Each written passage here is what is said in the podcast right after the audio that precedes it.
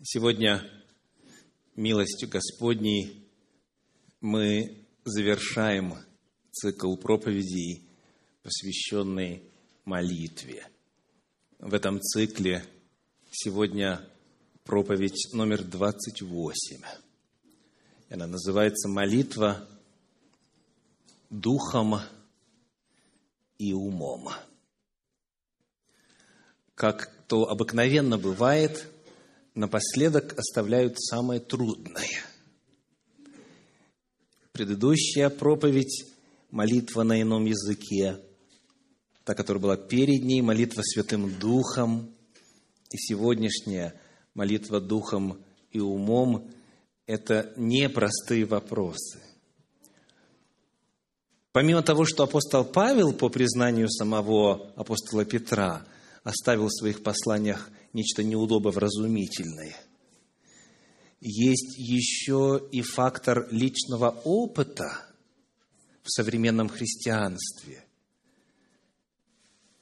где истина Божья преломляется сквозь призму собственного опыта. И собственный опыт или помогает, или наоборот мешает увидеть Божье Слово. Тем не менее, коль скоро Господь побудил апостола Павла записать известные слова, и коль скоро мы с вами призваны следовать священному Писанию, что бы это для нас не означало в плане последствий, мы сегодня, верю, сможем и одолеть, и принять Божью истину, которая оставлена в первом послании апостола Павла Коринфянам, в 14 главе, где мы прочитаем стихи с 12 по 15. 1 Коринфянам, 14 глава, стихи с 12 по 15. «Так и вы, ревнуя о дарах духовных, старайтесь обогатиться ими к назиданию церкви. А потому, говорящие на незнакомом языке, молись о даре истолкования – Ибо когда я молюсь на незнакомом языке, то хотя дух мой и молится, но ум мой остается без плода. Что же делать? Стану молиться духом, стану молиться и умом. Буду петь духом, буду петь и умом. Это главный отрывок для исследования сегодня – и в самом начале давайте кратко укажем, что Библия здесь нам не сообщает, что, тем не менее, часто в этом отрывке кто-то видит. Первое. В 13 стихе в нашем синодальном переводе сказано – а потому, говорящий на незнакомом языке, молись о даре истолкования. То есть, как это можно понять? Какие истолкования вы слышали? Вот одно из распространенных. Поскольку сам молящийся на ином языке не понимает, что он говорит, а точнее, что его язык произносит – Поскольку он сам этого языка не понимает, то он должен молиться, чтобы Бог ему дал дар истолкования. И тогда он будет сам себя переводить. И в результате будет понимать. Поскольку сам молящийся на языке не понимает, что он говорит, ему следует молиться о даре истолкования, чтобы быть в состоянии понять кого? Самого себя. Вот такое истолкование можно встретить сегодня среди некоторых верующих, среди определенных направлений в христианстве.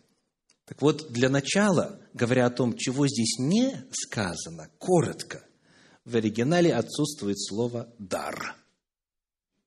В оригинале, в подлиннике, отсутствует слово «дар». Итак, убираем его, поскольку его нет в Священном Писании, его нет ни в одной из рукописей, нет в подлиннике. Итак, о чем будем молиться тогда? Вот изымите в уме слово «дар».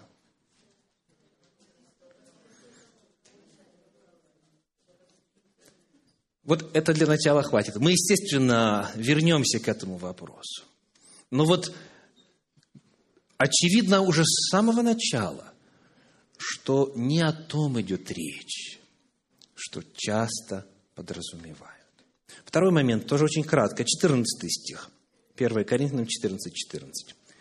«Ибо когда я молюсь на незнакомом языке, то хотя дух мой и молится, но ум мой остается без плода». Вновь, каково распространенное истолкование? Что значит «ум мой остается без плода»? Значит, я не понимаю, что я сам говорю во время молитвы на иных языках. То есть фразу «ум остается без плода» истолковывает так, что сам говорящий себя не понимает. Вопрос. Сказано ли в этом тексте, что сам говорящий себя не понимает? Нет. Сказано, что ум остается без плода. А что эта фраза значит, дорогие? Это уже вопрос интерпретации. Многим вот при чтении автоматически кажется, что здесь апостол Павел утверждает, что сам молящийся себя не понимает. Но единственное, что Павел говорит, что ум молящегося остается без плода. А что это значит? Вот распространенная интерпретация – это одна из возможных версий истолкования. И мы сегодня обязательно к этому вернемся. Но на данном этапе нам важно просто согласиться всем, что сам текст этого не говорит. Может быть, это это значит, пока мы не знаем. Но сам текст не утверждает, что молящийся на ином языке сам себя не понимает. Ну, а если вы были здесь, э, в Центре Духовного Просвещения, месяц назад, когда звучала проповедь молитва на ином языке, вы знаете, что апостол Павел считал и писал, что тот, у кого истинный дар языков, данный в день Пятидесятницы, и потом повторяемый неоднократно по нужде в истории миссиологии Первоапостольской Церкви, в рамках этого дара молящийся сам себя понимает. Поскольку не все были на той проповеди, я кратко напомню главные тезисы. Для тех, кто хочет лучше и основательно это изучить, пожалуйста, вы можете найти эту проповедь и в YouTube. Она называется «Молитва на ином языке». Это проповедь номер 27 в этом цикле, предыдущая. Ее также можно найти на нашем веб-сайте www.russiancenters.com и так далее. Исследуйте самостоятельно. Главные же тезисы заключаются в следующем – четвертом стихе 14 главы первого послания, первого послания апостола Павла Коринфянам написано, 1 Коринфянам 14 глава 4 стих сказано, «Кто говорит на незнакомом языке, тот назидает себя, а кто пророчествует, тот назидает церковь. Тот, кто говорит на незнакомом языке, себя назидает». Так Библия говорит, да? Теперь напомните, пожалуйста, каково значение слова «назидать» в 14 главе этого послания. Назидать означает понимать или приносить разумение. Чуть дальше, в пятом стихе написано – Желаю, чтобы вы все говорили языками, но лучше, чтобы вы пророчествовали, ибо пророчествующий превосходнее того, кто говорит языками. Разве он при том будет и изъяснять, чтобы церковь получила назидание? Итак, назидание когда имеет место? Когда понятно. Соответственно, кто молится на ином языке, он себя назидает, он себя понимает. Остальное в минувшей проповеди. Потому это уже сказано, дорогие – это уже сказано в 4, 5 и иных стихах 14 главы. Потому когда мы доходим с вами до 14 стиха 14 главы 1 послания к Коринфянам, вот эту фразу «мой ум остается без плода», мы не имеем права переводить так, что я сам не разумею. Потому что Павел уже сказал, что я сам себя назидаю. Я сам разумею, когда молюсь на ином языке. На том языке, который был дан в день Пятидесятницы. Наседать в этой главе означает понимать. Сам молящийся на языке понимает себя. И вновь я хочу подчеркнуть, что мы сейчас имеем дело с документом. Кто-то из вас, сравнивая то, что пишет апостол Павел со своим опытом, может найти диссонанс. И это вполне естественно. Мы только отчасти знаем. Никто из нас не знает все до конца. Потому мы растем в понимании. И находить время от времени диссонанс между тем, во что верю я и чему учит Священное Писание, это не только нормально, это очень хорошо. Потому что это показывает, что мы растем в познании. И каждый раз, когда мы открываем страницу Священного Писания, Бог продолжает нам говорить и уточнять наши формулировки, исправлять неверные мысли. Сказано, что Священное Писание дано для научения, а затем для обличения. Конечно же.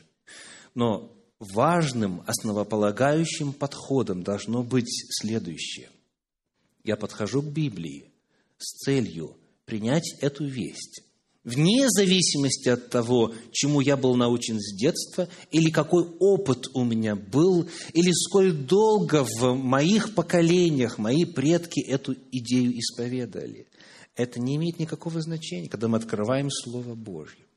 Потому наша задача сегодня не сравнивать чей-то опыт с тем, что апостол Павел написал, а всем попытаться понять, какая истина изложена в Слове Божьем, и принять ее в свой опыт духовный, вне зависимости от того, каким он был раньше.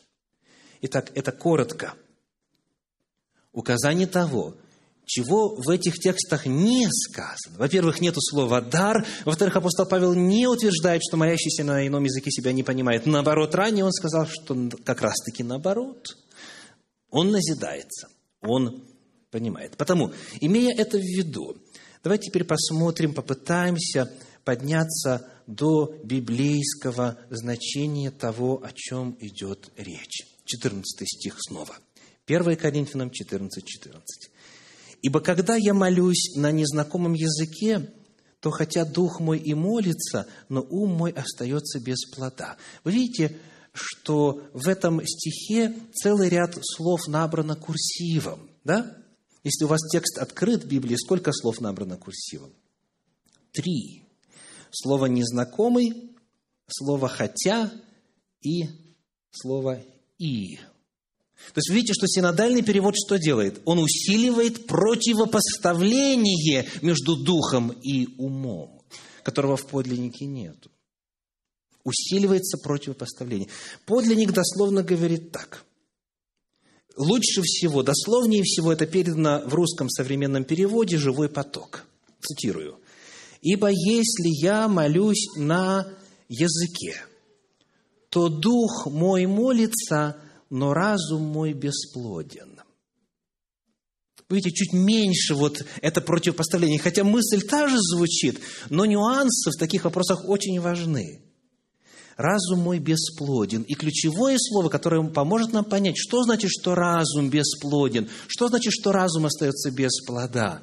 Это греческое слово «акарпос». «Карпос» – это плод, ну а «а» в греческом – это отрицательная частица. Итак, мой разум бесплоден. Что это значит?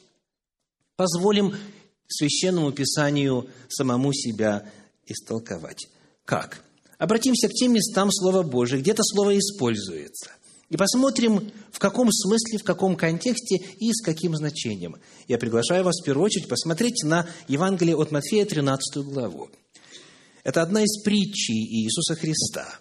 Евангелие от Матфея, 13 глава, 7 стих. Матфея 13, 7. 13, 7. Сказано, Иное упало в терние, и выросло терние, и заглушило его. Это притча о сеятеле. Там есть четыре вида почвы, которая по-разному принимает семя и, соответственно, в результате разный успех. Итак, давайте проследим процесс. Что значит, что иное упало в терние – и выросла тернии и заглушила его. Что заглушила? Что уже состоялось на том моменте, когда тернии заглушила нечто? Итак, зерно упало в почву. Что с ним дальше произошло? Оно проросло или нет? Вот согласно этому образу. Оно проросло, да? Оно дало всход, и оно начало уже расти. Но вот ему не дали дальше развиться, потому что тернии заглушило, сорняки заглушили, лишили солнца, лишили влаги и просто места и так далее. И в результате это зерно не дало плода. Так? И вот теперь читаем 22 стих. То есть оно взошло, повторимся. Зелень была, росток был, но плода не было.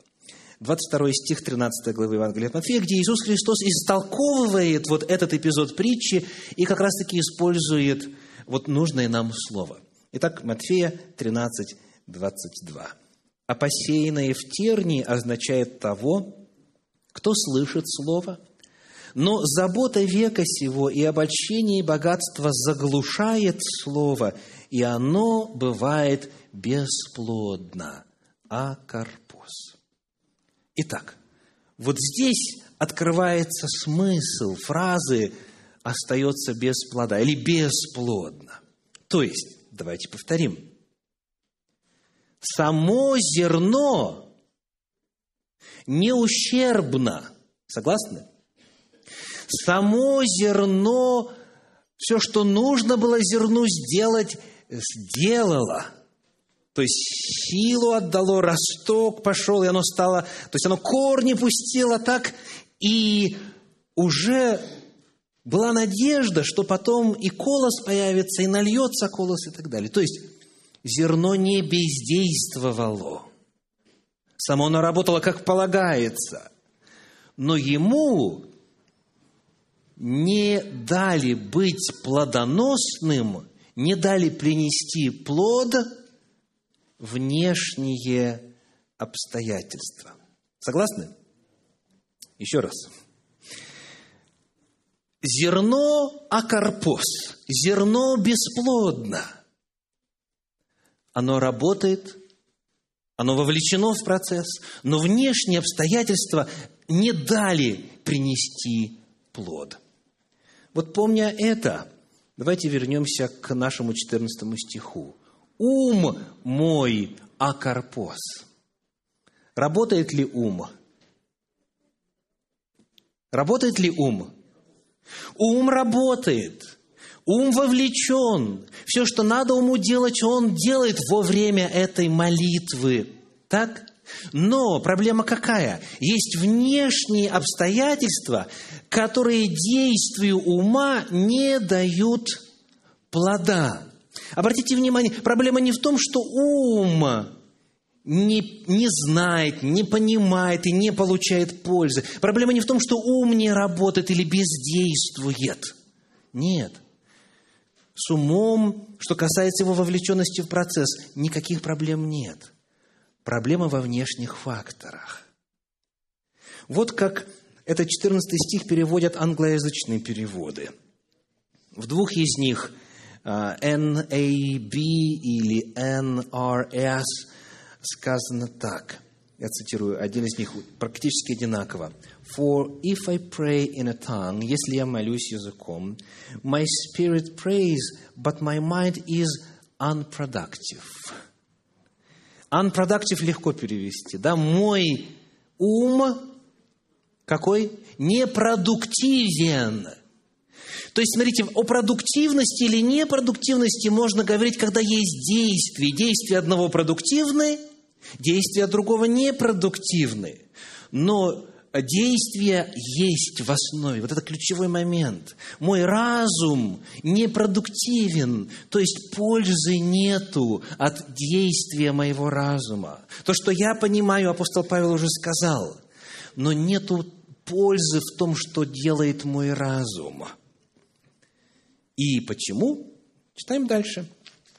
1 Коринфянам, 14 глава, стихи 16 по 19. 1 Коринфянам 14 глава, стихи 16 по 19.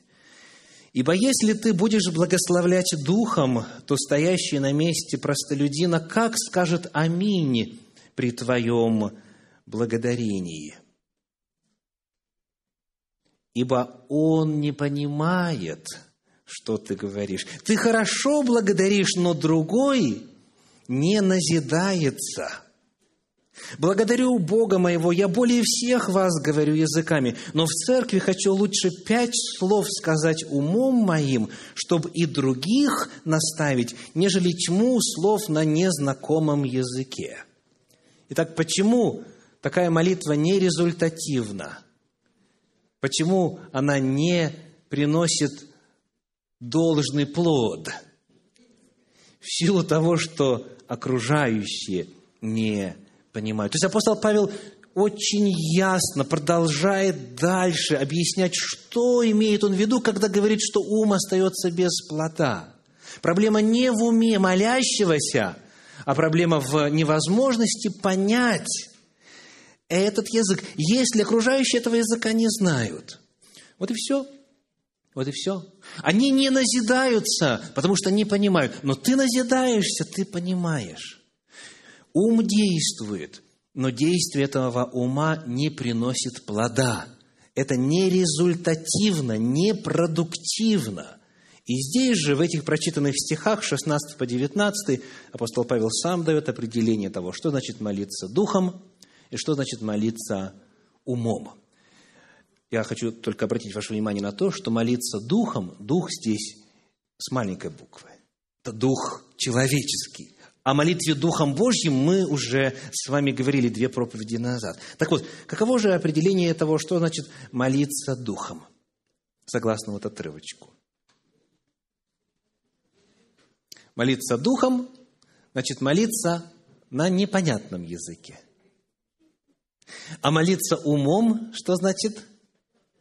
Молиться на понятном языке. И вопрос понятный, непонятный имеет в виду кого? Не меня, а окружающих. Еще раз, вот посмотрите все внимательно 19 стих. Но в церкви хочу лучше пять слов сказать, как умом моим, чтобы и других наставить, нежели тьму слов на незнакомом языке. Духом и умом. Когда умом, тогда все понимают, ты их наставляешь, у них есть назидание. Когда духом, ты хорошо благодаришь, да, предыдущий стих – но другой не назидается, он не понимает. Молитва духом – это молитва на незнакомом языке, непонятном языке для окружающих. Молитва умом – это молитва на понятном языке для окружающих. Так вот, когда я молюсь духом, то я назидаюсь, я получаю благословение, Господь меня слышит, Он этот язык понимает, я этот язык понимаю, и я получаю просимое. Но когда я молюсь умом, не только я получаю благословение, но и вся церковь получает благословение. То есть люди, окружающие меня, они не бесплодны. У действия моего ума есть результат, есть продуктивность, есть результативность. Вот коротко, о чем сказано в контексте молитвы духом и умом. Ну и теперь 13 стих. 13 стих, призыв. «А потому, говорящий на незнакомом языке, молись о даре истолкования». Вывод. А потому, говорящий на незнакомом языке, молись о даре истолкования. Итак, какого слова тут нету в подлиннике? Слово «дар». Не идет речи о даре – истолкования. О чем же тогда идет речь? Предлагаю вам один из переводов, который, на мой взгляд, очень удачно передает мысль подлинника. Это перевод NIV, New International Version. Сказано так. For this reason, the one who speaks in a tongue, по этой причине, тот, кто говорит на языке, should pray that they may interpret – Пусть молятся, чтобы они могли переводить. Чтобы они могли переводить. Я не буду утруждать вас сейчас а, еще больше греческим, чтобы посмотреть на а, род, на лицо и так далее. Но вот этот перевод, он достаточно хорошо передает главную мысль. То есть человек не о себе молится, потому что он понимает, он молится о других. Он молится о пользе других, чтобы они, у нас сказано, чтобы они, у нас сказано о даре истолкования. Истолкование тоже очень важный термин. Давайте посмотрим, как это слово переводится в иных местах. А, в англоязычном interpret. Вот у нас есть целое служение interpreters, да? Переводчиков. Что означает истолковывать? Книга Деяний апостолов, 9 глава, 36 стих. Деяние 9, 36. 9, 36. В Иопии находилась одна ученица именем Тавифа, что значит «серна». Она была исполнена добрых дел и творила много милостынь. Вот здесь в этом стихе используется то же самое слово «диэрменео», которое использует и апостол Павел в 14 главе 1 послания к Коринфянам. Кто из вас нашел это слово? Как оно переведено в этом стихе? Что значит «истолковывать»? Дирменео. Где тут оно у нас спряталось? В 36 стихе 9 главы Деяния апостолов. Что значит? Вот перевод этого слова. Что значит? Так, еще раз. В Иопии находилась одна ученица именем Тавифа, что значит серна. То есть дерменео переведено здесь фразой «что значит?». То есть о чем идет речь? Есть термин Тавифа на непонятном языке, но сам этот язык принципе существует. Это иностранный язык, просто читателям он не знаком. И Лука берет и переводит. Тавифа – это дерменео, это переводится как серна. Ну а кто теперь возьмет и это древнее слово, русское слово серна, переведет на современный язык? Что значит серна? Лани или газель. Да, парнокопытная точно. То есть, иными словами, слово «дирменео» описывает работу переводчиков с одного языка на другой. Читаем мы с вами, допустим, пророчества или исторические эпизоды или нравоучительные эпизоды из Священного Писания. Мы читаем их на древнееврейском языке. Или на арамейском несколько глав, или на греческом, да, апостольские писания – и для того, чтобы понять, необходимо дерменео, необходимо перевести. И это истолкование не в смысле, в этом надо видеть вот то-то. Это не в смысле, что вот в этом голубом облаке надо подразумевать вот что-то. Нет, это не толкование в смысле вот сонника или там справочника по гаданию. Нет, нет. Это вопрос словаря. Открываешь и смотришь словарное значение. Вот это слово в этом языке означает вот это в другом языке. Вот и все. Это не какой-то такой процесс, знаете, вот э, схожий с процессом истолкования, скажем, апокалиптических пророчеств, где в одном символе там целый абзац. Нет. Это дословный перевод. Это вопрос перевода с одного языка на другой. Потому, если идти путем вот этого популярного англоязычного перевода NIV, сказано – по этой причине тот, кто говорит на языках, должен молиться, чтобы они могли переводить. То есть, если ты, человече, решаешься использовать все-таки язык, который другим непонятен в богослужебном контексте, то тогда, пожалуйста, молись о том, чтобы был кто-то, кто мог бы тебя перевести. Вот об этом идет речь. Не о даре истолкования, а о том, чтобы перевели. И потому в итоге, когда мы возьмем и систематизируем все, что апостол Павел говорит об использовании молитвы на ином языке в богослужебном контексте, у нас будет с вами три варианта. Три варианта. Первый. Первый. Возвращаемся к первому посланию Коринфянам, к 14 главе, и пятый стих прочитаем. 1 Коринфянам 14, 5. 1 Коринфянам 14, 5. Желаю, чтобы вы все говорили языками, но лучше, чтобы вы пророчествовали, ибо пророчествующий превосходнее того, кто говорит языками. Разве он при том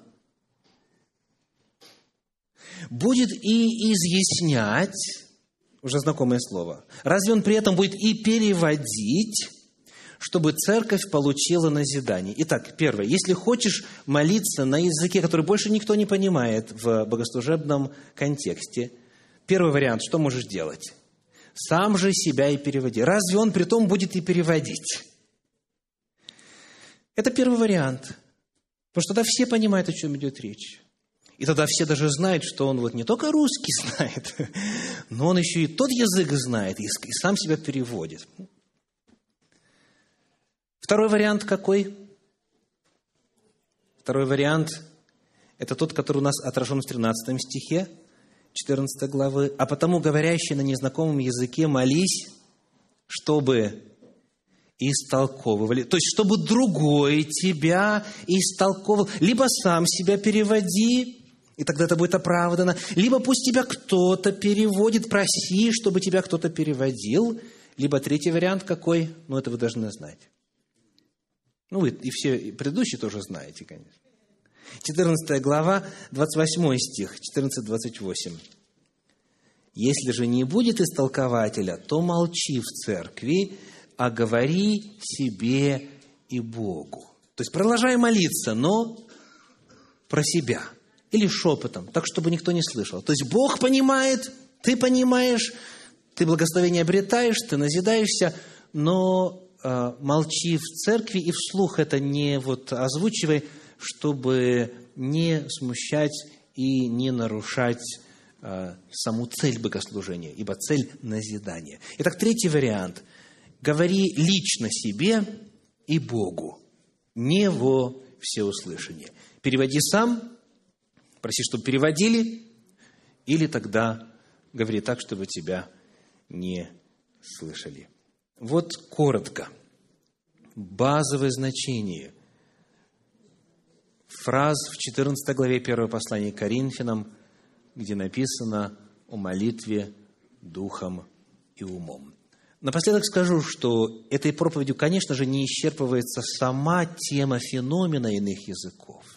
Как я упоминал ранее в этом цикле проповедей, это тема отдельного разговора. Мы сейчас говорим только лишь о молитве на иных языках и о том, что апостол Павел сказал под воздействием Святого Духа, а что не сказал.